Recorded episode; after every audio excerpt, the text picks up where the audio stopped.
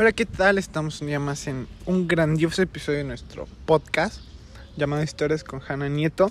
Y el día de hoy vamos a hablar sobre el testamento. Primero empecemos por la definición. El testamento es uno de los actos jurídicos más conocidos por todos, en el que una persona hace constar su última voluntad y pues lo hemos visto en innumerables obras de ficción como películas, presente en nuestras familias y entre otros ejemplos. Este testamento es una acción voluntaria que es fuente de las obligaciones. ¿Por qué?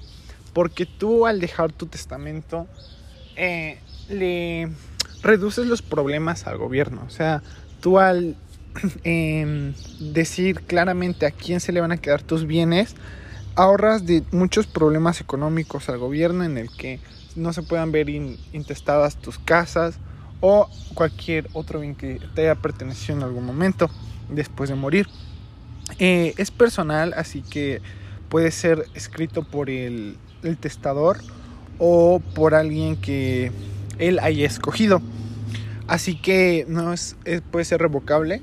Él lo puede eliminar en el momento que él quiera, siempre y cuando pues, esté presente.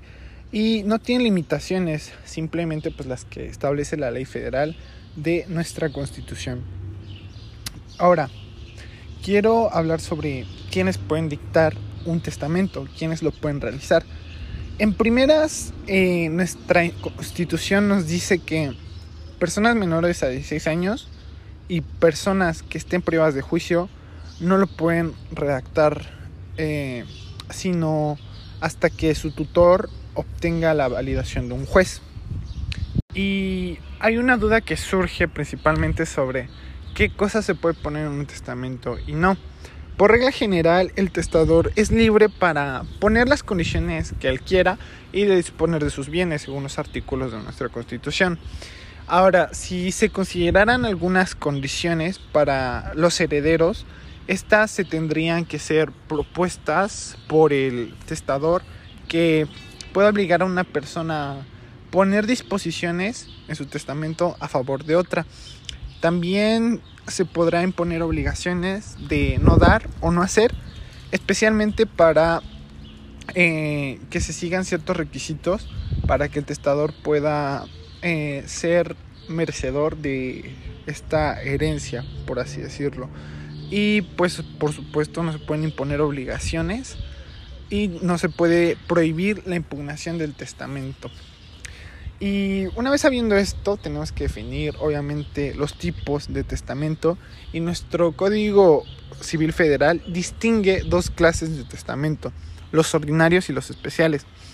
Dentro de la primera categoría se encuentran el público abierto, cerrado, público simplificado y el hológrafo, mientras que en la segunda están el privado, el militar, el marítimo y el hecho en países extranjeros.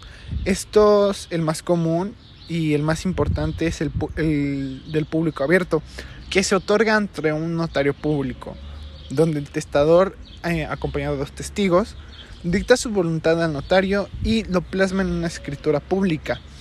Y bueno, esto es un poco acerca de lo que es el testamento. Esperemos que les haya gustado y que les haya servido de mucho. Recuerden que durante este mes es el mes del testamento, así que los invitamos a a crear el suyo, a hacer al menos un ensayo de lo que pudieran ustedes dejar para evitar los problemas que se puedan dejar al gobierno y para, pues, en caso de cualquier accidente, cualquier cosa, tener un documento que avale eh, que ustedes otorgan algo que ustedes quieren muchísimo, pues a familiares, amigos, a alguien que sepa que los va a cuidar y lo va a valorar. Así que eso es todo, esperamos que les haya encantado el episodio de hoy y nos vemos pronto en otro episodio de Historias con Hanna Nieto. Chao.